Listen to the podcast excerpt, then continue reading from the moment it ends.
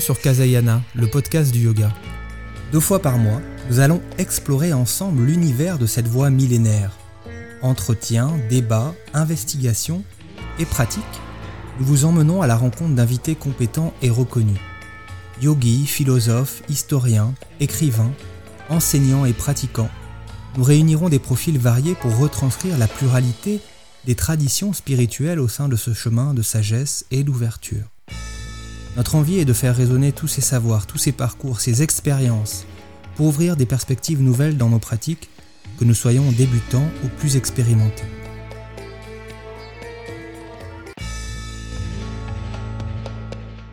Bonjour à toutes et à tous, bienvenue pour ce nouvel épisode du podcast.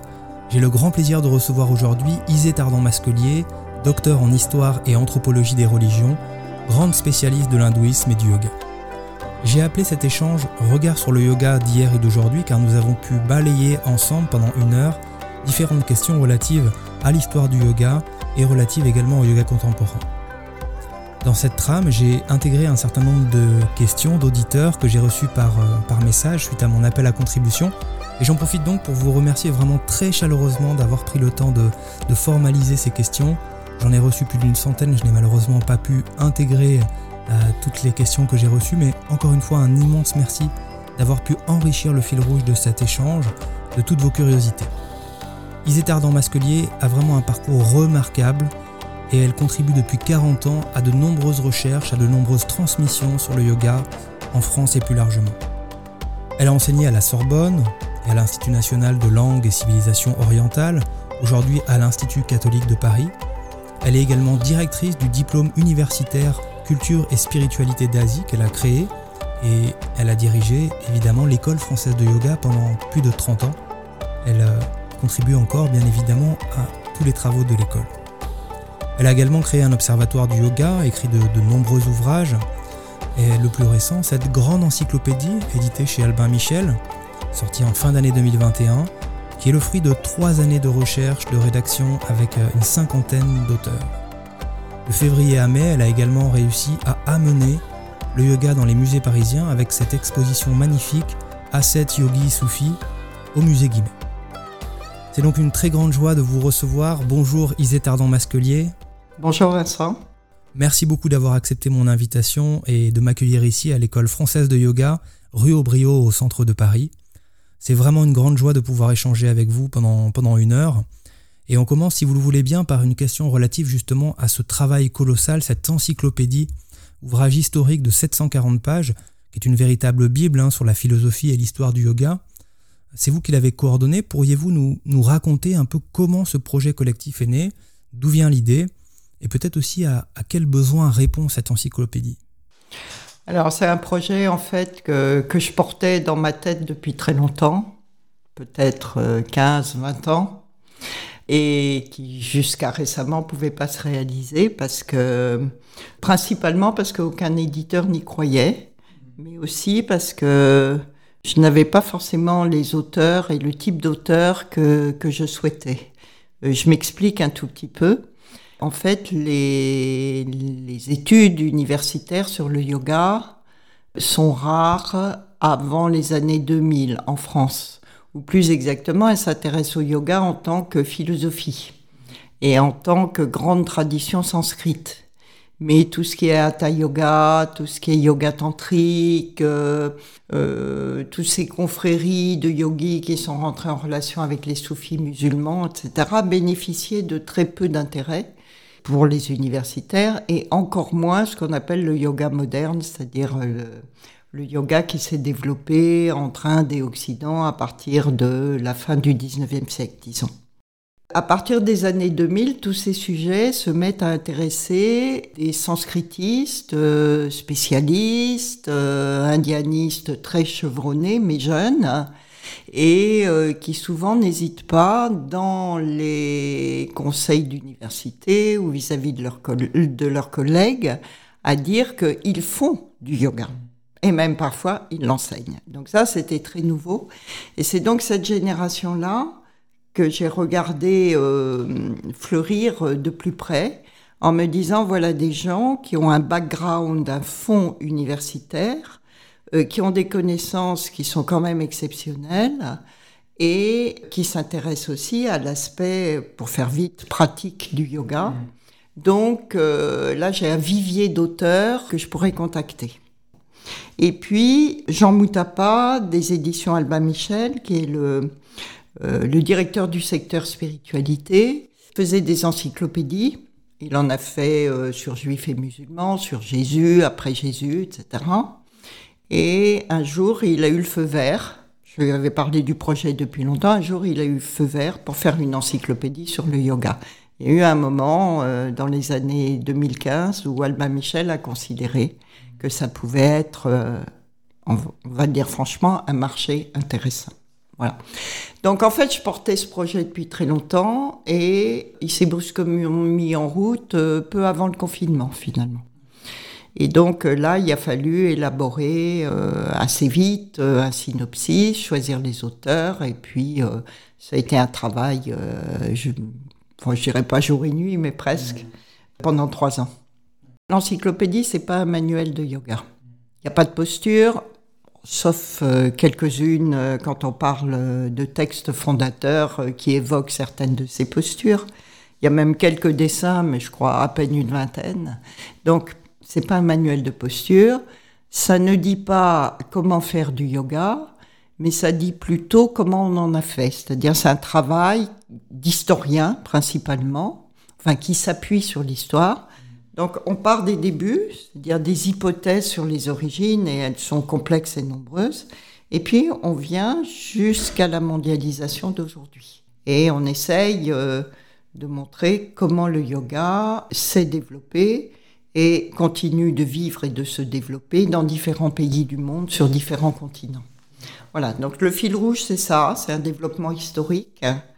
Et à l'intérieur de ça, euh, de, nombreux excursus, euh, voilà, divers et variés, dont le principal est une nouvelle traduction des Yoga Sutras. Justement, cette histoire du yoga, certains historiens, dont, Alexandre Assier, que j'ai reçu il y a quelques mois ici dans l'émission, parlent d'hybridation pour témoigner tout au long de ces deux derniers millénaires de toutes ces influences, contre-influences, croisements, jonctions, disjonctions entre euh, toutes ces traditions, toutes ces religions, bouddhisme, hindouisme, jaïnisme, et les grandes voies philosophiques et spirituelles d'Orient. Ce regard a vraiment remis en cause l'hypothèse d'un yoga authentique du fond des âges, un yoga immuable, non soumis au temps et au changement, et, et, ce travail académique qui se densifie ces dernières années, et dont vous venez de parler justement à l'instant, lève vraiment le voile progressivement sur ce chemin ce long chemin sinueux qui n'est vraiment pas un long fleuve tranquille. Le yoga que nous pratiquons aujourd'hui est donc vraiment très éloigné de celui décrit par Patanjali dans les Yoga Sutras, et pourtant on a toujours derrière cette intention de recherche intérieure, ce travail de connaissance de soi, bien qu'il ait pris euh, des formes différentes. Alors pouvez-vous nous partager votre regard, Isétardan Masquelier, sur cette passionnante et complexe histoire du yoga? Alors oui, la complexité, elle est bien là. Je dis toujours que j'ai fait 23 versions du synopsis parce que ça n'allait jamais, parce que il y avait un mouvement que j'avais pas pris en compte qui devait rentrer dans tel chapitre, parce que en fait il fallait expliquer euh, une histoire avant celle qu'on allait raconter là, parce que ces bouddhistes-là, euh, ils avaient reçu l'influence de tel autre mouvement, etc. Donc c'est vraiment d'une grande complexité.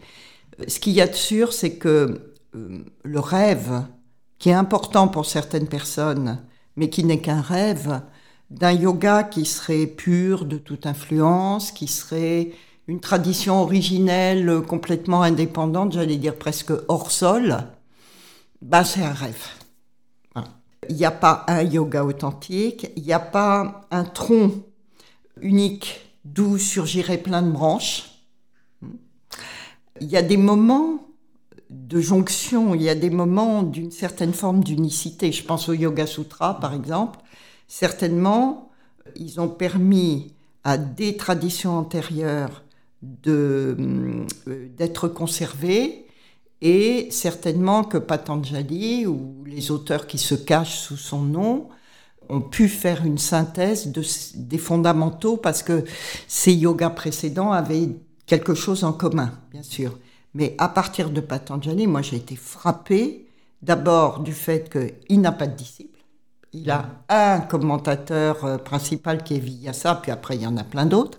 Mais personne en Inde ne se dit disciple direct de Patanjali ou d'un disciple qui serait lui-même un disciple direct de Patanjali. Patanjali n'a pas fait de lignée.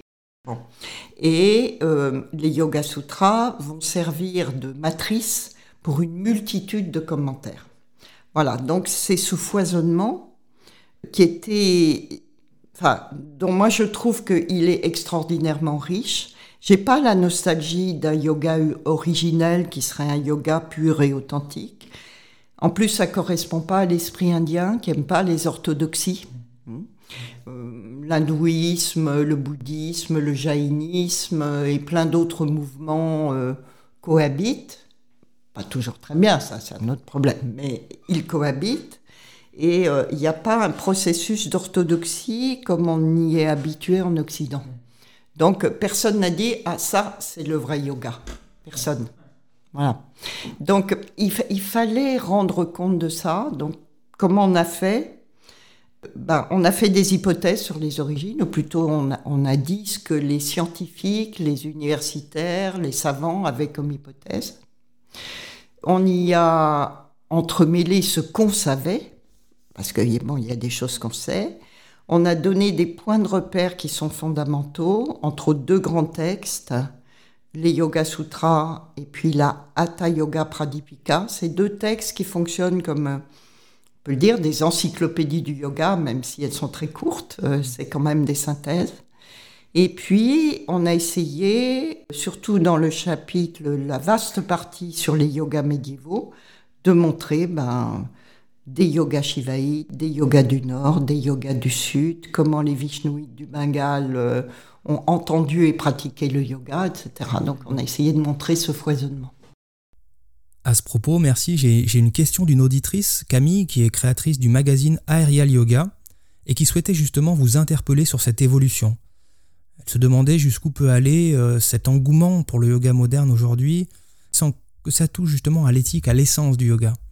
Et je crois qu'on parle certainement ici de, ce fameux esprit du yoga, qui est le titre de l'un de vos ouvrages, publié en, en 2005 aux éditions Albin Michel. Je vous cite, vous disiez d'ailleurs à l'époque que lorsque l'on a compris l'esprit d'une sagesse, on en a perçu l'essentiel. Et on peut alors la véhiculer partout dans le temps et l'espace sans risque de la perdre. Vous preniez d'ailleurs alors, je cite encore une fois, une pratique qui ne se passe pas des traditions, mais peut les dépasser, une tradition non figée qui doit permettre que l'esprit circule d'un être à l'autre et dans le temps.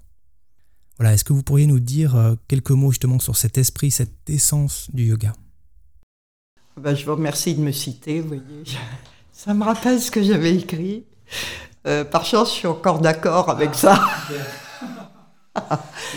euh, bon, il y a, euh, j'ai pas tout retenu de ce que vous avez cité, mais euh, il y a deux choses qui, me frappent. C'est premièrement transmettre, et donc là, il y a nécessairement une éthique de la transmission. Et puis, deuxièmement, cette notion d'une fidélité à une ou des traditions. Bon, Bien sûr qu'il faut être fidèle à ce qu'on a reçu. Ça, je pense que c'est un des piliers d'une éthique. Mais en même temps, dans la transmission, il y a une actualisation. Donc, euh, je dirais qu'il faut aller au cœur de cette sagesse. C'est bien, je crois, ce que je dis dans la première phrase. Il faut aller au cœur de ce qu'est cette sagesse pour comprendre comment la transmettre. Si on fait que qu'imiter euh, ce qu'on a reçu, ou qu'imiter euh, un enseignant ou un maître de qui on a reçu, en fait, euh, on ne transmet pas vraiment. Transmettre, c'est donc passer, faire passer par soi-même.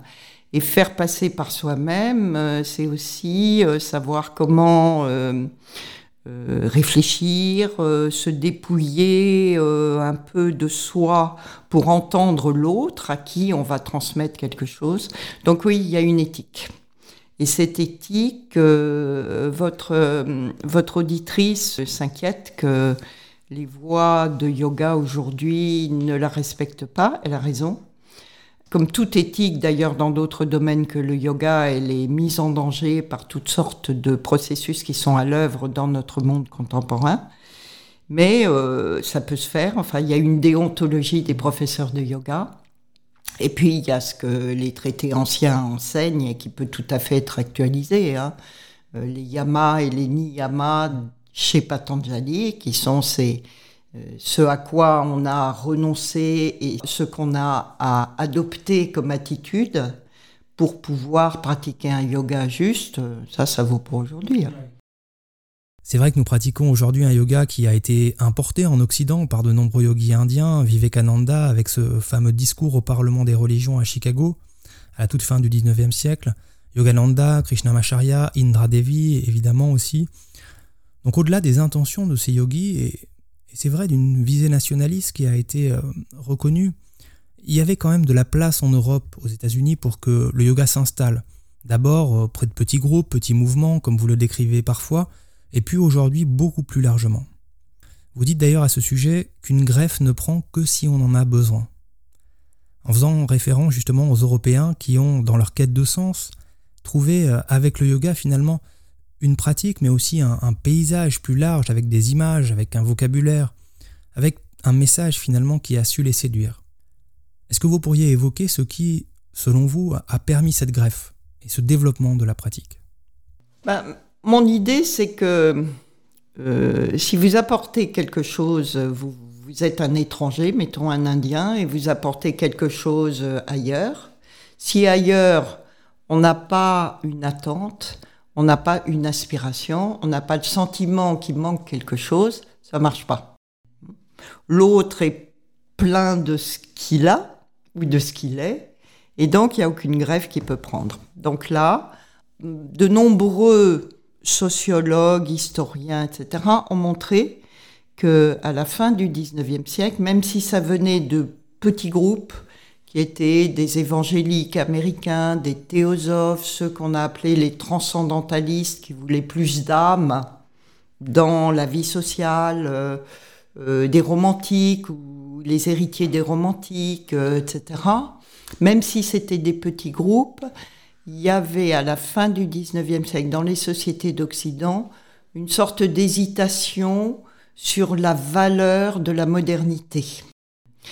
Entre autres parce que on se rendait compte à la fin du XIXe siècle que la société industrielle ou l'industrialisation qui s'était développée de manière très importante euh, au milieu du XIXe siècle était certes un progrès, vers la vitesse, vers la technologie, euh, vers la rencontre aussi entre les uns et les autres, mais en même temps pesait très fort sur les existences individuelles. Et donc, un questionnement vient à propos de cette modernité qui fait pas droit au bien-être des, des hommes et des femmes qui travaillent, qui est sans âme, comme j'ai dit, ou qui met en danger. Ces une forme de spiritualité, une forme de d'être au monde qui soit harmonieuse, qui c'est un thème fort aujourd'hui, mais ça l'est déjà à la fin du 19e siècle, qui fait mal à la nature parce qu'elle l'exploite.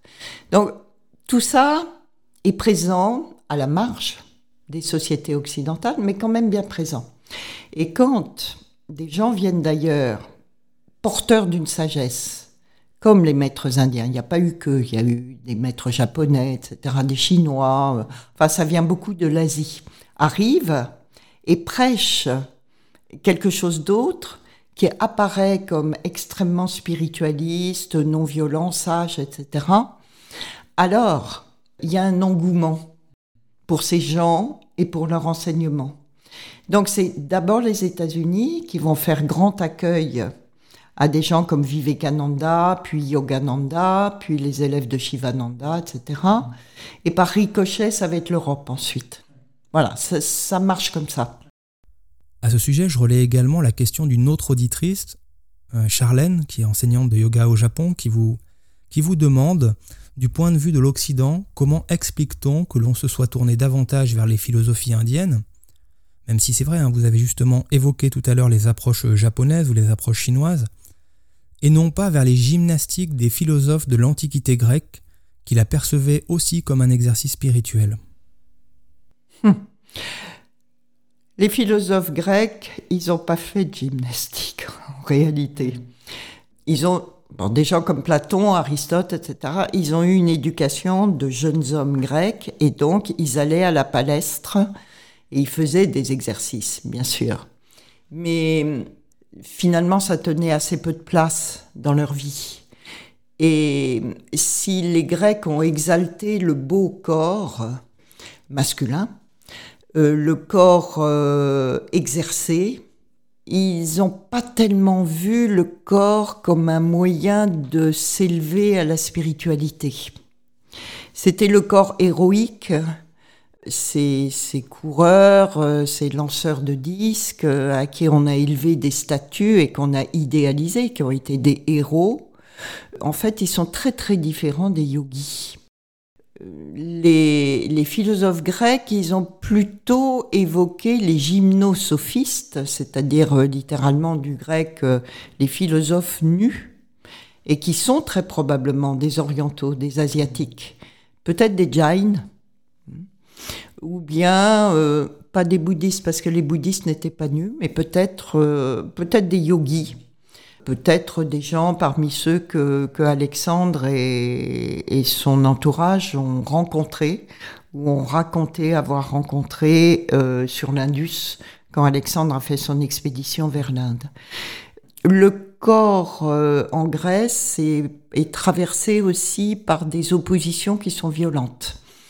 Par exemple, le corps de la femme n'est pas du tout euh, un sujet d'admiration.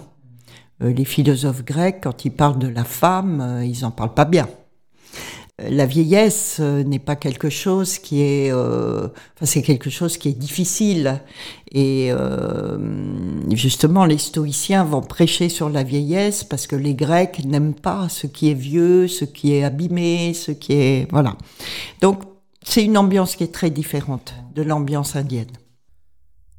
Encore une question sur le yoga moderne qui est celui qui est actuellement pratiqué en, Inde aujourd'hui, dans son pays d'origine. L'hypothèse d'un certain nombre de chercheurs à ce sujet est qu'il y aurait eu, à la fin du XXe siècle, une influence en retour de la pratique occidentale sur la façon de pratiquer le yoga en Inde. On aurait finalement assisté non pas à un aller simple, mais à un aller-retour Orient-Occident. Même s'il existe, c'est vrai, hein, davantage qu'en Europe, des lieux en Inde où la dimension dévotionnelle, la bhakti du yoga, est encore très présente, comme par exemple dans les ashrams. Que pouvez-vous nous dire de ce yoga moderne, de la façon dont il est pratiqué aujourd'hui dans son pays d'origine? Alors, ce que je voudrais d'abord dire, c'est que le jeu de ping-pong est beaucoup plus ancien. Parce qu'en fait, Vivekananda, quand il vient au Parlement des religions à Chicago en 1893, il a déjà lu beaucoup d'occidentaux. Il a lu des ouvrages de philosophie, de sociologie, d'économie. Il a eu l'éducation d'un intellectuel à Calcutta. Et quand il parle aux Occidentaux, il sait leur parler. Il a un discours qui est déjà un discours mixte, qui est déjà un discours mitigé. Je donne un seul exemple à propos de Patanjali. Il dit que c'est le premier grand évolutionniste au monde qui croit au progrès, alors individuel, mais qui croit au progrès. Et il met ça en relation avec les théories de Darwin. Donc c'est frappant. Voilà. Donc il y a déjà une rencontre je dis pas forcément une influence, mais une rencontre à l'origine euh, de la première transmission de l'hindouisme et du yoga vers l'Occident. Alors, pour parler de cette fin de XXe siècle, alors effectivement, on fait du yoga à Bombay, à Delhi ou à Chennai, ou à Bangalore, euh, dans des clubs de sport, euh, des salles, exactement comme on en fait à New York ou à Londres ou à Paris. Ça ne représente pas euh, la seule facette du yoga en Inde. On fait aussi du yoga dans les ashrams, bien sûr, dans les grands ashrams, et certains d'entre eux, je dirais, plus ils sont grands en Inde, plus ils sont vastes, plus ils ressemblent aux ashrams de Virginie, de Californie ou d'ailleurs. Ce qui est plus spécifique euh, à l'Inde contemporaine, ce sont les cours de yoga qui sont donnés dans des plus petits ashrams où un maître euh, est relativement peu soucieux euh, de paraître sur Instagram ou ailleurs et a encore un environnement qui est sinon traditionnel, parce que euh, la modernité est passée par là, du moins un environnement sociologique qui ressemble assez aux environnements plus anciens. Alors ça, euh, on trouve ça en Inde, euh, dans pas mal d'endroits, qui ne sont pas forcément des endroits recherchés comme Rishikesh. mais voilà, c'est vrai que hum, beaucoup de formes de yoga en Inde sont des yogas qui sont importés en retour de l'Occident, c'est certain. Je me permets également de relayer ici un débat qui a eu lieu en ligne récemment entre professeurs de yoga dans le groupe euh, Vini Yoga Libre, que je salue, un collectif euh, de professeurs de yoga qui débat, qui réfléchit euh, sous l'animation de Catherine et de Philippe Fillot que, que, vous connaissez. Le constat était le suivant, je vous le livre. je crois que c'était Philippe qui disait depuis les années 70-80, le yoga en France semble majoritairement laïque, incarné, matérialiste au bon sens du terme, thérapeutique aussi d'ailleurs. Et nous assistons aujourd'hui en partie à un certain retour en force du traditionnalisme, avec parfois une forme de, folklore ésotérique. Euh, j'ajoute aussi de nombreux mélanges, avec notamment l'hindouisme euh, auprès duquel il a grandi, certainement des confusions entretenues, et, pire encore, des rapports de domination, voire dans des cas extrêmes heureusement rares, des dérives sectaires, dont certaines étaient dénoncées dans le monde l'été dernier.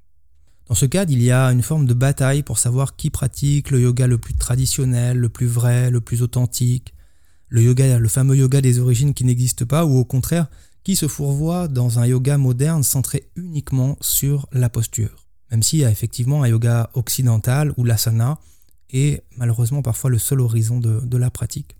Est-ce que vous partagez ce constat déjà? Et, que pouvez-vous nous dire un petit peu au sujet de ces, de ces tendances? Alors, je pense que ces tendances, elles existent en germe euh, dès que le yoga se transmet euh, dans les pays d'Occident. Euh, seulement, elles prennent une dimension exponentielle. Mon idée, enfin c'est ce qui s'exprime dans l'encyclopédie, c'est qu'il y a deux mondialisations du yoga. Il y en a une première qui commence avec Vivekananda, bon, en 1893, le Parlement de Chicago, et en gros, elle se termine à la fin de la période hippie. 68, euh, les Beatles sont à Rishikesh. Euh, leur séjour est un échec sur le plan du yoga, de la pratique, de la relation de maître à disciple, mais c'est un succès sur le plan de la créativité, puisqu'ils composent la plupart des chansons de l'album blanc, ce grand, grand album euh, auquel ma génération a été nourrie. Bon. Donc, dans les années 70, à peu près, la vague hippie décline et le yoga avec d'ailleurs. Enfin, il y a un plat, si je puis dire, dans l'évolution. C'est d'autres euh, pratiques euh, qui n'ont aucune assise spirituelle, comme euh, Pilates, comme le stretching, voilà, qui sont à la mode. Et puis, dans les années 90, paf, ça repart. Et là, on assiste à une deuxième mondialisation. Je pense que euh, les aspects que, vous dites et, que relève euh, Philippe Fillot, entre autres, ils sont déjà là dans la première mondialisation, mais euh, ils concernent beaucoup moins de personnes, parce que là, maintenant, c'est totalement exponentiel et donc on n'a plus aucune maîtrise sur la chose. C'est-à-dire que dès les années 1900-1970, il y a des yogas qui sont axés sur des formes de spiritualité, il y a des yogas qui entendent préserver, conserver la santé et même qui prétendent guérir certaines maladies, à tort ou à raison, ça c'est un autre problème. Et puis il y a des yogas qui sont axés sur euh, le corps au sens euh, de la compétition et de modeler son corps de telle manière qu'on le fasse rentrer dans une optique volontariste, soit de canon de beauté, soit donc de performance. Donc ces trois tendances, vous les retrouvez aujourd'hui, bien évidemment. Et bien sûr que euh, sur, sur des, enfin, dans des discussions entre professeurs de yoga, ces trois tendances-là sont présentes et elles résument vraiment les choses avec une quatrième qui est propre à l'Inde, qui est l'instrumentalisation du yoga par le nationalisme hindou. Alors ça, c'est une donnée qui est nouvelle. On en reparlera peut-être. Mais voilà, les trois grandes tendances auxquelles la greffe yogique s'est attachée, accrochée pour vivre, je pense qu'elles étaient déjà là dans, dans la première moitié du XXe siècle et que maintenant elles connaissent une croissance exponentielle. Toujours sur ce yoga contemporain, vous avez précisé tout à l'heure que lors de ce que vous avez appelé la première mondialisation, on a eu une grève qui a pris car il y avait des déçus finalement de la, de la révolution industrielle qui ne, se, mmh. qui ne satisfaisaient pas vraiment leurs besoins de bien-être, leurs besoins de, de spiritualité. Cette recherche intérieure qui prend de nouvelles formes, aujourd'hui nous dit aussi peut-être quelque chose qui relève d'un retour du spirituel, d'une quête de sens dans ce monde euh, qui laisse énormément de personnes en marge, ce monde qui change très rapidement, dans lequel tous les repères classiques, les repères sociaux sont, sont brouillés, fluctuent, dans une société où la compétitivité, le gain, la performance sont, sont des boussoles malheureusement pour beaucoup d'acteurs sociaux. Voilà, que pensez-vous vraiment de cette hypothèse du, retour du spirituel dans, dans, ce contexte euh, de la société moderne? Mais oui, bien sûr. Le sentiment diffus et généralisé, c'est qu'on va de crise en crise. Et ce sentiment correspond à une certaine réalité. Disons que depuis 2001, depuis les attentats du World Trade Center, je ne sais pas si vous êtes comme moi, mais je veux dire, les choses euh, se bousculent, hein, se bousculent sur tous les plans. Donc euh, ça, ce, sentiment-là, il est de plus en plus fort. Et donc, euh, en retour, il produit quoi? Bah, Il produit déjà la quête d'une certaine forme de stabilité.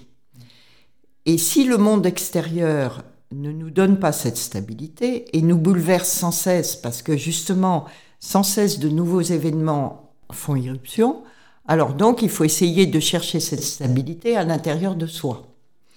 Et, là viennent les voies spirituelles, entre guillemets, ou les voies de sagesse, naturellement, parce qu'elles répondent à ça. Elles disent, euh, mais c'est pas l'extérieur qu'il faut que tu cherches un salut, c'est à l'intérieur de toi. Et ensuite, elle donne des éléments d'analyse de ce monde intime. Qu'est-ce qu'on est Quel est le vrai moi euh, euh, Quelles sont nos passions, etc. Et le yoga, bien sûr, s'intéresse à ça depuis 3000 euh, ans. Et ensuite, sont privilégiées les sagesses ou les spiritualités qui donnent des solutions concrètes. Alors, ça passe par le corps, dans le yoga, dans certains exercices du zen, tai chi, etc. Ça peut passer par une foi religieuse. Euh, vous avez parlé de la bhakti tout à l'heure, il y a des yogas qui sont théistes, euh, qui font la place à la dévotion, peut-être le mot est fort, mais à la reconnaissance d'une transcendance. Ça fait partie de la spiritualité. Ça peut aller, vous le disiez aussi tout à l'heure, jusqu'à des dérives sectaires, ça c'est sûr. Euh, il y en a, il y en a plein parce que, en fait, comme il y a un grand individualisme dans le monde contemporain, toutes ces quêtes, elles sont un peu en ordre dispersé. Et il est facile de se laisser entraîner à des dérives, justement. Je relais également une autre question posée par Valentina, qui est médiatrice psychocorporelle dans le Lot. Et elle vous demande, selon vous, quel est le sens de l'enseignement des yogas aujourd'hui? À quel besoin sociétal répond-il? Quel besoin peut-être en plus hein, de cette quête de sens que nous, que nous venons d'évoquer? Bah, Je disais euh, quête de stabilité, donc euh, quête de sens, réponse à, réponse à des souffrances qui sont très contemporaines, comme le stress qui semble-t-il, d'après ceux qui l'étudient, est positif jusqu'à un certain point, et puis quand il est trop fort, alors euh, la chose se renverse et il devient notre ennemi. Et ça, c'est très, très fréquent. Souffrance euh, due aussi au rapport avec la nature, j'y reviens. Hein, j'entends l'écologie au sens très large du terme. On sent bien que euh, notre rapport à la nature est, douloureux finalement parce que parce qu'on en est séparé, parce que euh, cette nature, elle a tendance à se retourner contre nous, euh, voilà aussi. Il y a, y, a, y a beaucoup de ça chez ceux qui viennent à la pratique du yoga, beaucoup. Justement, ce terme de spiritualité qui est souvent central dans cette quête de sens, comment bien le définir? C'est un peu la question que souhaitait vous poser Violaine, qui est enseignante de yoga à Strasbourg, et qui s'interroge sur ce que recouvre précisément ce terme. Spiritualité euh, est aujourd'hui présentée de mille façons différentes. Est-ce qu'elle relève des sciences humaines, de la philosophie, de la théologie? Est-ce que c'est forcément un lien au sacré, au sens large? Est-ce qu'il y a forcément une image, euh, une définition de, Dieu? Est-ce que la spiritualité peut être laïque? Voilà, quel regard vous portez sur ce terme? Elle a bien raison de poser la question parce que spiritualité, c'est un mot valise. Donc, euh, si on ouvre la valise, qu'est-ce qu'on voit? Euh, Philippe Filio en a très bien parlé dans un article euh, de, l'encyclopédie du yoga. Qu'est-ce qu'on qu'est-ce qu'on trouve? Premièrement, il y a forcément dans la spiritualité un rapport à, je vais employer un mot un peu, savant, à l'altérité ou à une transcendance. C'est pas forcément un Dieu personnel, à ce qui nous dépasse. Euh, il y a la reconnaissance que on est petit ou on est vulnérable ou on est faible par rapport à une dimension qui nous dépasse et avec laquelle on entend entrer en relation. Deuxième élément qui, est très fort euh, chez les gens, qui, quand on emploie le mot spiritualité, c'est l'idée de chemin. Euh, une spiritualité, ça comporte toujours une voie VOIE, VOIX aussi, on peut le dire, mais VOIE, un chemin que l'on que l'on gravit, que l'on sur lequel on marche et sur lequel on marche à la suite d'autres personnes. C'est-à-dire c'est un chemin qui a déjà été frayé par d'autres. Et donc, euh, troisième élément, ce chemin, on ne le fait pas tout seul. Il y a des traditions, il y a des textes, il y a des enseignements un quatrième aspect, c'est que une spiritualité, ça s'adresse avant tout à l'individu. C'est pas d'abord institutionnel, une doctrine, euh, un système, un mouvement, tous ces mouvements français euh, que l'on termine par isme, christianisme, bouddhisme, etc. Cet aspect institutionnel et collectif parle peu aux gens qui disent que la spiritualité est importante pour eux. Euh, la spiritualité se marque par euh, une envie de l'individu euh, d'être autonome dans ses choix et donc, à partir de ses choix, de marcher sur un certain chemin. voilà, si on veut une définition en une ligne, on n'y arrive pas parce qu'il y a trop de composantes dans le mot spiritualité. Mais c'est aussi pourquoi euh, votre interlocutrice parlait de sciences humaines, etc. Bon, un certain nombre d'universitaires refusent d'employer le mot spiritualité parce qu'ils euh, disent on n'en sort pas avec ça. Mais vous savez, c'est Saint Augustin qui disait euh, je sais très bien ce que c'est que le temps, mais s'il faut que j'en parle, je sais plus comment faire. Bon, bah là c'est pareil. On sait très bien ce qu'est la spiritualité, mais quand il faut la définir très précisément, en deux mots, on n'y arrive pas. Ce quatrième point que vous venez de donner, là, la différence entre spiritualité et religion euh, institutionnalisée d'une certaine façon, cela m'amène à une deuxième question posée par une auditrice, c'est celle de Marie qui est enseignante de yoga en Haute-Savoie. Et Marie s'interroge sur les parallèles entre l'enseignement chrétien et le yoga, les éventuels messages communs entre yoga et, euh, cette religion-là, et, qui peuvent être d'ailleurs euh, peut-être partagés au sein d'autres religions monothéistes. Alors, bien sûr qu'il y a des messages en commun, par exemple cette idée qu'il existe une transcendance. Ça, c'est un fondement. Sauf que le Dieu chrétien euh, ne correspond pas forcément à euh, une forme de sacré qui n'est pas définie euh, dans certains courants de yoga. Alors, certains courants de yoga sont théistes et vénèrent Shiva ou Vishnu comme les chrétiens vénèrent le dieu chrétien, mais d'autres courants de yoga ont une vision du sacré ou de la transcendance qui est impersonnelle. Ce que je, dirais, c'est pas tant qu'ils ont des points communs, christianisme et yoga, c'est plutôt qu'ils peuvent se compléter. Alors là, on rentre dans un débat. Il faut bien dire qu'il y a des chrétiens qui trouvent que c'est très bien de faire du yoga, et puis il y en a d'autres qui trouvent que c'est très mal. Les arguments euh, de ceux qui trouvent que c'est très mal de faire du yoga me paraissent peu convaincants.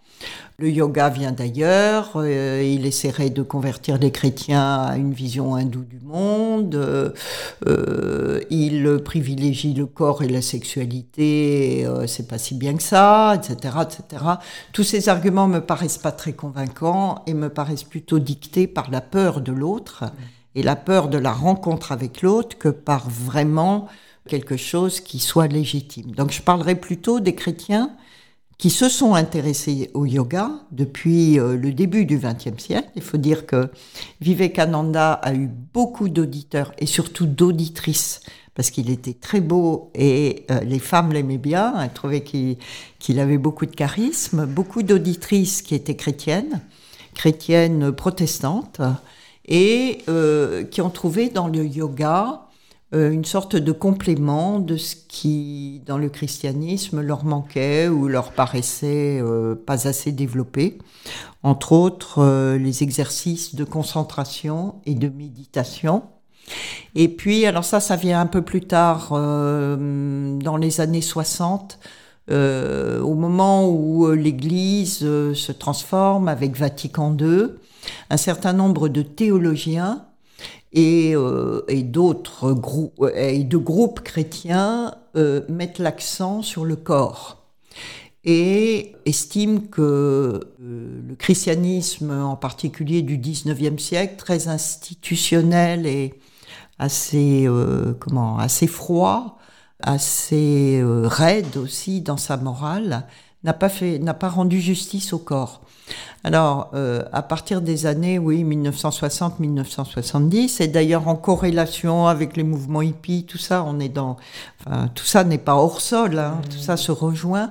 Il y a un intérêt chez les chrétiens pour la pratique, pratique des postures, qui amène, comme chez Patanjali, à la posture reine, qui est la posture assise, dans laquelle on peut rester longtemps, on peut respirer longtemps, faire des exercices sur le souffle. Et là, beaucoup de chrétiens rencontrent euh, un enseignement sur le souffle qui est très ancien dans le judaïsme et dans le christianisme. Enfin, euh, euh, l'inspiration, le verbe, le souffle de Dieu qui est créateur, tout ça, c'est dans les textes. Donc, beaucoup de chrétiens, finalement, retrouvent des éléments fondateurs textes chrétiens par-delà un enseignement 19e siècle qui a été beaucoup trop moralisateur, et retrouvent dans ces textes d'abord leur vitalité propre et ensuite des parallèles ou des idées complémentaires à celles qu'on trouve dans le yoga. Donc ça, c'est un mouvement qui continue et qui est très important. Merci beaucoup, Isétard Masquelier. Ma transition est toute faite. Euh, je souhaiterais évoquer un sujet qui vous tient à cœur, c'est la place du corps dans la pratique du yoga et plus largement d'ailleurs dans les, dans les pratiques spirituelles. C'est un sujet que vous étudiez depuis très longtemps. En 1996 déjà, vous rassembliez dans un ouvrage appelé Les chemins du corps les interventions des assises nationales du yoga qui se sont tenues, je crois, à Aix-les-Bains, où étaient abordées les voies menant à sa dimension intérieure, les modes d'approche de la sensibilité, des désirs, des émotions. Un livre d'ailleurs passionnant que je, que je conseille fortement aux auditeurs. Et vous faisiez dans cet ouvrage finalement le constat, au milieu des années 90, d'un corps en quête de sens oscillant entre la tentation du laisser-aller et celle du conformisme social. Corps qui succédait au corps libéré des années 70 et au corps fonctionnel des années 80. Vous animez encore aujourd'hui un séminaire pluridisciplinaire de recherche sur le corps en partenariat, je crois, avec euh, l'école des hautes études en sciences sociales. Comment vous pourriez qualifier ce corps en 2022 et, évidemment, en lien avec la pratique du yoga, est-ce qu'il est toujours pour vous cet outil de, de médiation précieux, cet instrument de, liberté bah, Oui, dans le cadre du yoga, euh, absolument. Malheureusement, c'est pas quelque chose qui est partagé euh, partout et on voit bien comment les corps sont maltraités. Hein, ou comment on maltraite son corps comme on veut, sans culpabiliser les gens, la question n'est pas là. Je pense que le yoga est particulièrement important aujourd'hui et prend une nouvelle signification ou deux nouvelles significations en fonction de notre contexte. Euh, je veux dire que je commencerai par exemple par parler, comme on dit, du présentiel et du distanciel. Beaucoup de choses aujourd'hui, pour les raisons qu'on sait, je n'ai pas besoin de les développer, se passent à distance. Et euh, on s'aperçoit que pas mal de gens, enfin nous tous, on est assez à l'aise dans la distance parce que euh, se retranche un peu de la réalité. Mais en fait, notre réalité, c'est d'être incarné. Et donc, euh, pour ce qui est du yoga, de retrouver une présence euh, corporelle à soi-même et aux autres. Donc, par exemple, quand on me pose la question, je, dis toujours, bah, si vous ne pouvez pas faire de yoga chez un prof euh, en ce moment, euh, bon, bien sûr, utiliser Internet et trouver euh, des bons cours de yoga, ça existe en distanciel. Mais dès que vous pouvez, retourner à la présence. Une présence, c'est pas une bulle de savon ou un nuage, c'est un corps qui est habité. Donc ça, c'est une chose importante. Une deuxième chose importante, c'est que je crois qu'aujourd'hui, face à un certain nombre de, maladies chroniques ou qui menacent d'être chroniques, je pense à l'obésité, mais à bien d'autres, à des allergies qui sont un peu des maladies de, civilisation, on va dire, ou de société, le retour au corps dans une préoccupation pas forcément de d'hygiène ou de santé au sens étroit du terme, mais d'équilibre au sens large et de réharmonisation, ça, ça me paraît euh, un besoin qui est euh, extrêmement fort aujourd'hui. Après, euh, je crois qu'on revient d'une erreur de jugement qu'on a faite en Occident et qui a porté la philosophie occidentale et puis en grande partie les psychologies et les psychanalyses, c'est que les émotions, les sensations, les sentiments, ça se passait dans la tête. Ok, ça se passe dans la tête, mais la tête, ça fait partie du corps. Ok, on a des, des corrélats cérébraux de tous ces mouvements psychiques, euh, et ça se passe dans le cerveau, mais le cerveau appartient au corps. Et donc, euh, euh, je dirais qu'on a beaucoup pensé la vie intérieure de manière désincarnée. Mais elle n'est pas du tout désincarnée. Quand vous éprouvez une émotion, vous l'éprouvez en même temps, même parfois antérieurement, surtout antérieurement, de manière corporelle, puis psychique. Mais même si vous l'éprouvez en même temps, même si psychiquement ça va aussi vite que corporellement, bon, bah, elle est indissolublement euh, physique et psychique, cette émotion. Euh, quand vous rencontrez l'autre, euh, vous, lui parlez bien sûr, mais vous le rencontrez avec son corps. Donc j'ai l'impression de dire des évidences, et ce sont des évidences, on ne devrait même pas avoir à les dire. N'empêche qu'on les a tellement perdus de vue, j'ai envie de dire presque depuis la Renaissance, qu'il y a à refaire connaissance avec ce corps-là qui est le corps qui est, qui est siège de la vie, et de la vie euh, corporelle et psychique en même temps. Donc euh, c'est ce qu'on appelle souvent la dimension holistique, hein, tout ensemble. Mais moi j'aime bien parler plus concret. Voilà. Alors ça, le yoga nous le permet. Et je pense que c'est d'autant plus important aujourd'hui. Sur la pédagogie et l'enseignement du yoga, en, lien avec cette place du corps, j'ai la question de Marie, qui est enseignante de yoga en Gironde, qui vous demande comment inviter ses élèves à aller au-delà de la posture. Ils iront tout seuls.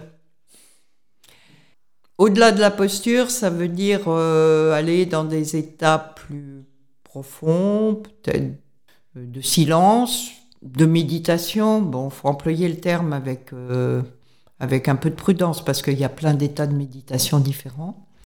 Je pense que le professeur de yoga, il doit bien développer sa sensibilité, outre le fait qu'il a des moyens pédagogiques pour enseigner les postures, mais s'il veut que ses élèves puissent aller au-delà, il doit bien éduquer sa sensibilité pour sentir le moment juste.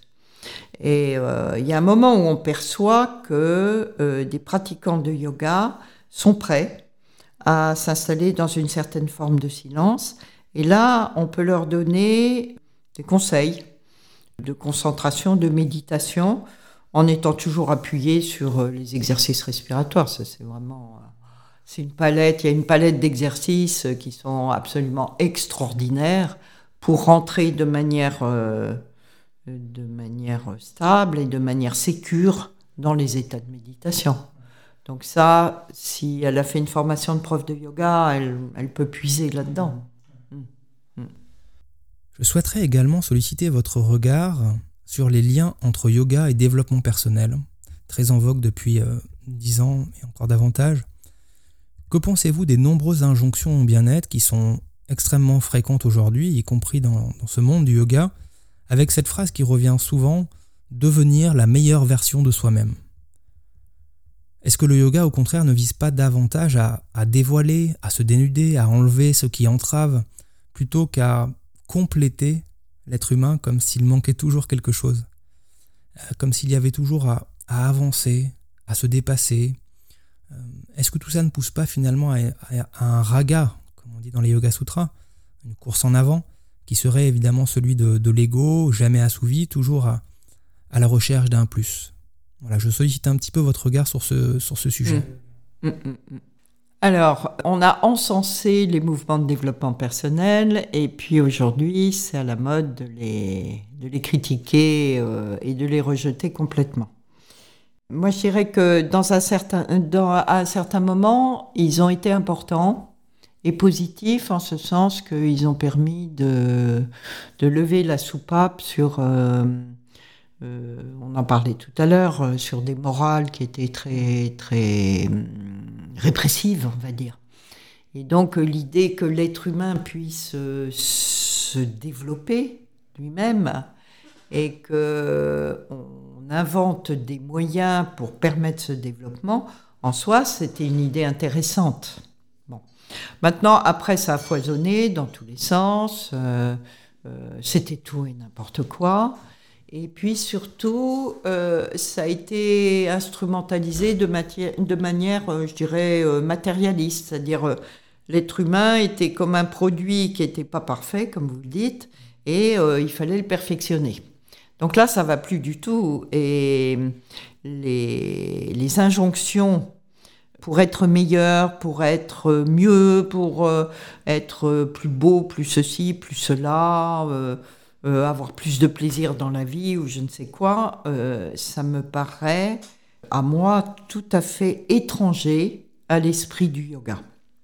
En ce sens que déjà on est dans une perspective volontariste, on est dans une perspective accumulative, c'est-à-dire que il faut toujours plus de ceci, plus de cela, plus de techniques pour devenir plus soi-même. Et plus n'existe pas dans le vocabulaire du yoga. Hein. C'est absolument pas euh, dans l'esprit du yoga euh, cette, euh, cette boulimie accumulative. Au contraire, comme vous le disiez très bien, d'ailleurs j'avais fait un petit jeu de mots dans mon bouquin L'esprit du yoga, au lieu de chercher, au lieu d'être dans le développement personnel, on devrait être dans le détachement personnel. Hein, voilà. pour ça, bah, il faut accepter des choses qui sont difficiles, euh, ou plus ou moins difficiles à accepter, ça dépend de chacun. Il euh, faut accepter que de toute façon, on ne sera jamais parfait, parce que l'être humain n'est pas destiné à la perfection. Il faut accepter qu'on ne sera jamais complet, et tant mieux, parce que ça nous permet d'entrer en relation avec l'autre. Euh, il faut accepter que hum, notre marche soit indéfinie, c'est-à-dire qu'il n'y aura jamais une version définitive de soi. Ça, ça n'existe pas. Il faut accepter que hum, on cesse d'être euh, volontaire envers soi-même et euh, d'utiliser des techniques pour se modeler corps et esprit euh, mais qu'on soit au contraire dans un lâcher-prise, qui n'est pas du tout un laisser-aller. Hein. Je ne fais pas un plaidoyer pour la mollesse euh, ou la paresse, hein, pas du tout. Mais lâcher-prise, c'est être capable de laisser advenir les choses pour pouvoir les, les intégrer à soi ou au contraire s'en séparer. Et c'est une grande voie de sagesse. Donc voilà, je pense que Aujourd'hui, le développement personnel a fait son temps. Voilà, c'est ce que je crois. je relais encore une question présente dans le groupe Vini Yoga Libre, qui aborde un sujet important qui est celui de la responsabilité de nos actes, mais aussi du libre arbitre.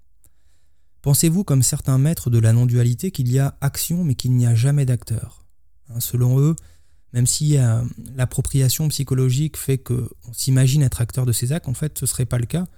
Et d'ailleurs, il s'appuie sur un certain nombre de, recherches en physiologie avec certains chercheurs qui nous disent que les zones du cerveau qui président à l'action sont stimulées avant quelques millièmes de seconde les zones du cerveau qui prennent la décision. Ce qui voudrait dire d'une certaine façon qu'on nous agirions davantage à l'instinct et on justifierait ensuite nos choix en essayant de les rationaliser. Est-ce que ce point de vue-là, il n'invite pas quand même à une forme de déresponsabilisation? Est-ce qu'être humain, euh, a fortiori quand on est dans une recherche comme celle du yoga, ce n'est pas être capable de prendre conscience de ce qui nous conditionne et tenter de le dépasser? Spinoza disait d'ailleurs à, à ce sujet, être libre, c'est connaître ce qui nous gouverne. Voilà, quel avis portez-vous sur ce sujet? C'est un sujet qui est très complexe. Et donc, euh, quand on va sur euh, Internet, ou même euh, dans certains articles ou ouvrages ou enseignements oraux, à partir du moment où il est simplifié, on n'y comprend plus rien. Cette idée qu'il y aurait une action sans acteur, hmm, elle provient sans doute de la Bhagavad Gita, où l'enseignement en définitive de Krishna sur le karma yoga invite Arjuna à comprendre que il est juste un instrument qui participe au destin du monde ou du cosmos. Et que de toute façon, comme l'histoire racontée par la Bhagavad Gita, enfin l'ensemble du Mahabharata, c'est le passage d'un cycle cosmique à un autre, que ce passage ne peut se faire que par des convulsions, que la guerre racontée dans le Mahabharata est justement l'élément euh, le plus fort de ces convulsions, Krishna veut amener Arjuna à comprendre que voilà, les guerriers en général et lui en particulier ne sont que des instruments de ce passage d'un cycle cosmique à un autre. OK.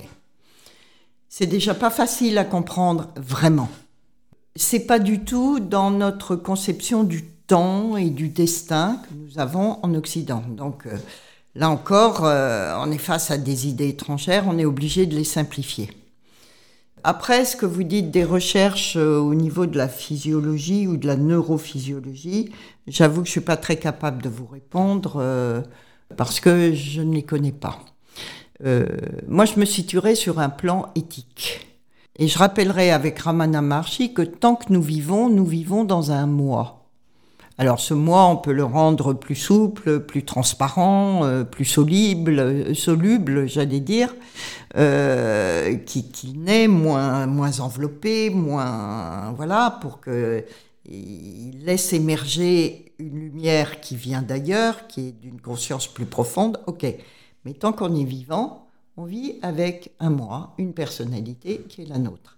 Et ce moi assure une continuité dans laquelle je me reconnais dans la petite fille que je pouvais être à l'âge de 5 ans, qui faisait des ronds dans l'eau. C'était moi qui le faisais. Bon. Si vous supprimez ça, vous n'avez plus aucune continuité. Sur quoi nous allons nous fonder? Nous ne sommes pas de purs esprits. Donc, euh, il y a nécessairement une forme de responsabilité qui surgit de la reconnaissance que il y a 10 ans, 20 ans, 50 ans, quand j'étais une petite fille de 5 ans, j'ai fait ceci ou cela. Donc, si on regarde de très haut, du point de vue de la mystique, du point de vue de l'ontologie, de la métaphysique, c'est vrai que on peut dire que le moi et donc son activité volontaire n'existe pas. Mais encore une fois, nous vivons sur Terre, dans un corps incarné, nous ne sommes pas de purs esprits. Et donc, nous posons des actions. Quel que soit le véritable acteur, notre moi participe de cela. Et l'éthique consiste à être responsable de ces actions que nous posons et dans une certaine mesure de leurs conséquences. Alors, on n'est pas dans la toute-puissance, on peut pas. Et se déresponsabiliser au motif que euh, des enseignements métaphysiques amèneraient à, prôner la dissolution du moi, je pense que c'est une voie, euh, c'est une voie dangereuse. Je pense. Il y a un autre terme qui n'est pas toujours évoqué, en tout cas pas de cette façon-là dans les textes historiques du yoga, c'est ce terme d'émotion. Hein, même si nous pouvons certainement les apparenter aux vritti, euh, les perturbations dont parle Patanjali. Ce terme est aujourd'hui vraiment central dans toutes les approches psychocorporelles modernes. Alors voilà, la question que j'aurais à vous poser, c'est comment est-ce que vous comprenez le travail qui est proposé hein, par l'approche yogique par rapport aux émotions? Est-ce qu'elles sont euh, bonnes conseillères? Est-ce que le yoga vise euh, à les nier, à les maîtriser, à les dépasser? Ou simplement à les écouter, les voir déjà, tout simplement les voir? Bah, C'est la première chose, ça. On est mené par, euh, par une émotion tant qu'on ne l'a pas reconnue. Et donc l'espace euh, de calme et de silence que, propose le yoga euh, ne va pas éteindre nos colères, ça j'y crois pas. En revanche, il va nous permettre de les identifier déjà, euh, de mettre un nom dessus, oui, un nom si on veut, c'est la colère, c'est la haine même, c'est le plaisir, bon d'accord, mais surtout de, les envisager, c'est-à-dire de, voir quelle forme d'émotion me saisit. Et puis euh, ensuite euh, va me permettre, euh, dans une certaine mesure, après si ce sont des émotions très fortes, il faut utiliser la psychologie et même la psychanalyse, mais quand même dans une certaine mesure, va me permettre de savoir pourquoi je suis dans cet état. Et, ensuite, euh, bah, ce travail-là, il fait bouger les émotions. Il se peut que je ne sois plus en colère après ce travail-là. C'est possible. Ou non. Mais c'est possible. C'est-à-dire que l'observation et l'écoute modifient. Elles ne font pas que, que observer de manière neutre et de l'extérieur. Elles modifient la chose. Et à ce moment-là, euh, l'émotion peut être employé comme une énergie. Une énergie au service de quelque chose. Ou bien aussi, on peut s'en détacher. Euh, si on est en colère et si on a reconnu pourquoi on est en colère, ben on est déjà ailleurs. Ce que je suis est déjà ailleurs, est déjà différent de la personne qui est en colère. Ou je ne suis pas tout entier dans ma colère. Tout ça, c'est des éléments euh, qui peuvent sembler très loin du discours précis des aphorismes des Yoga Sutras, mais qui en fait, euh, dans, dans, leur compréhension, sont très proches. Deux ou trois questions pêle-mêle pour terminer l'émission. Celle de Agnès, qui est enseignante de yoga dans le Var, qui vous demande si l'enseignement du yoga sera un jour une pratique réglementée en France. Et est-ce que ce serait positif d'ailleurs? Alors, euh, je pense que ça va être une pratique réglementée en France pour la raison que euh, on arrivera à un moment où aucun métier ne sera plus réglementé. Ça, c'est le cheminement de la modernité. On le voit bien avec les, hum, les normes qualité.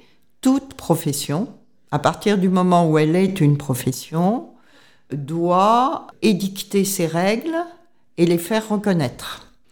Ce processus est en marche. Dans la fédération à laquelle j'appartiens, la Fédération nationale des enseignants de yoga, on a élaboré par exemple euh, ce qu'on appelle des référentiels. Deux, un référentiel métier qui dit ce qu'est le métier d'enseignant de yoga. il vaut mieux que ça soit nous qui le disions plutôt que des gens de l'extérieur qui n'ont aucune expérience du yoga. Parce que c'est nous, les professeurs de yoga, qui savons ce que c'est que d'être prof de yoga. Et un référentiel formation qui dit comment on accède à ce métier. Dans l'école que j'ai dirigée, on a un, label qui s'appelle Calliope. Donc ça, c'est en marche. Je dois dire que dans le travail que j'ai fait au sein de ces différentes institutions de yoga, j'ai poussé cette démarche, mais je suis consciente des limites qu'elle impose aussi.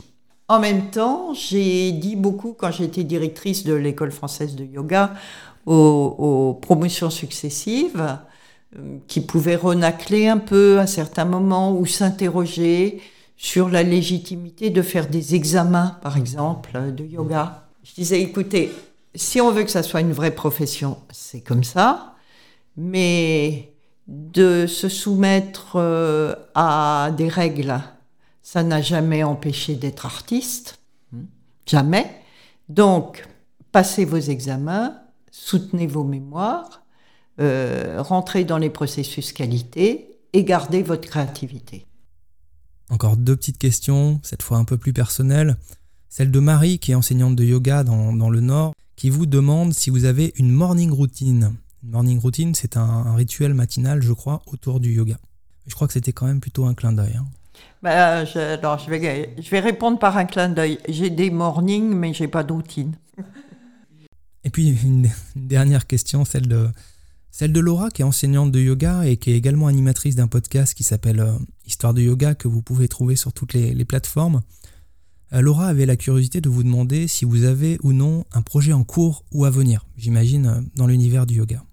J'ai un projet qui. Hum, s'insère dans un projet collectif. Donc je ne suis pas seule responsable de ce projet, qui est euh, dans quelques mois de fêter les 50 ans euh, de l'école française de yoga. Et à cette occasion-là, on va dire comment on voit le yoga aujourd'hui, collectivement. Hein, il y aura des gens comme Philippe Fillot, comme Alexandre Astier et d'autres qui vont collaborer à ça. Hein, qui vont en parler, qui vont faire des ateliers. Euh, il y aura des formateurs en yoga qui vont. Euh, et puis on aura des dialogues aussi avec des penseurs actuels. Euh, je pense à quelqu'un comme Alexandre Jolien, par exemple, qui est un grand ami et qui sera là, ou d'autres, Abdel Nourbidar. on parlait de, oui, d'un yoga laïque. Ben, c'est quoi la laïcité? Abdel Nourbidar, il s'intéresse à ça. Bon, voilà, des sujets pour un yoga qui est un yoga résolument dans le monde. À cette occasion, on voudrait écrire un petit livret sur euh, l'école française de yoga. Donc voilà, ça c'est ce projet-là euh, que j'ai pour l'instant. Euh, et, je me repose aussi un peu de l'encyclopédie. Voilà, bah, merci beaucoup. L'émission touche à sa fin. Merci vraiment de votre présence, Isée Tardant Masquelier. Merci de vos lumières sur le yoga, comme toujours. Bah, merci. C'était agréable, c'était plaisant. Au revoir et j'espère avoir le, plaisir de vous recevoir à nouveau dans, l'émission. De notre côté, chers auditeurs, chères auditrices, nous nous retrouvons d'ici quelques jours pour un nouvel épisode de l'émission et je vous souhaite vraiment une excellente journée.